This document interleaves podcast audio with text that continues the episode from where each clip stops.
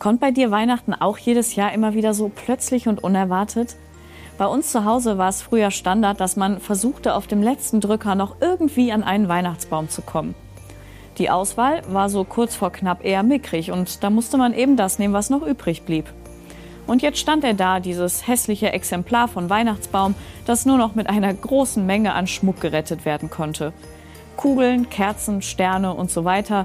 Mit der richtigen Menge wurden die hässlichen Zweige eben so gut es ging überdeckt. Ungefähr dasselbe haben Adam und Eva im Garten Eden versucht zu machen.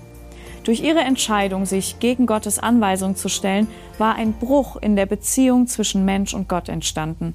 Und in dem Moment, wo es ihnen bewusst wurde, dass sie sich vor Gott schuldig gemacht hatten, da versuchten sie diese Sünde zu überdecken oder sich selbst zu verstecken.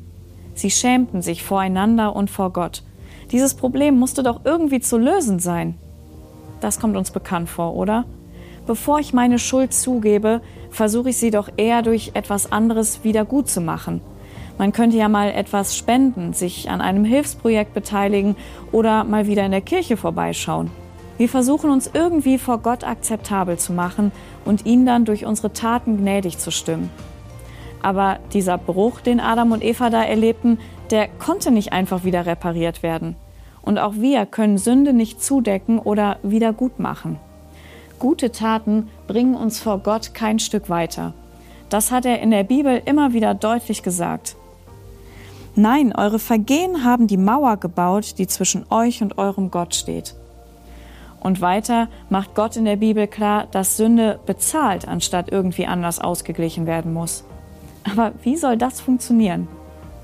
Im Leben von Adam und Eva begann etwas, was wahrscheinlich die meisten von uns mit der Vorweihnachtszeit in Verbindung bringen. Es begann eine stressige Zeit, in der man sich nach Ruhe und Entspannung sehnt. Aber darüber wirst du morgen mehr erfahren.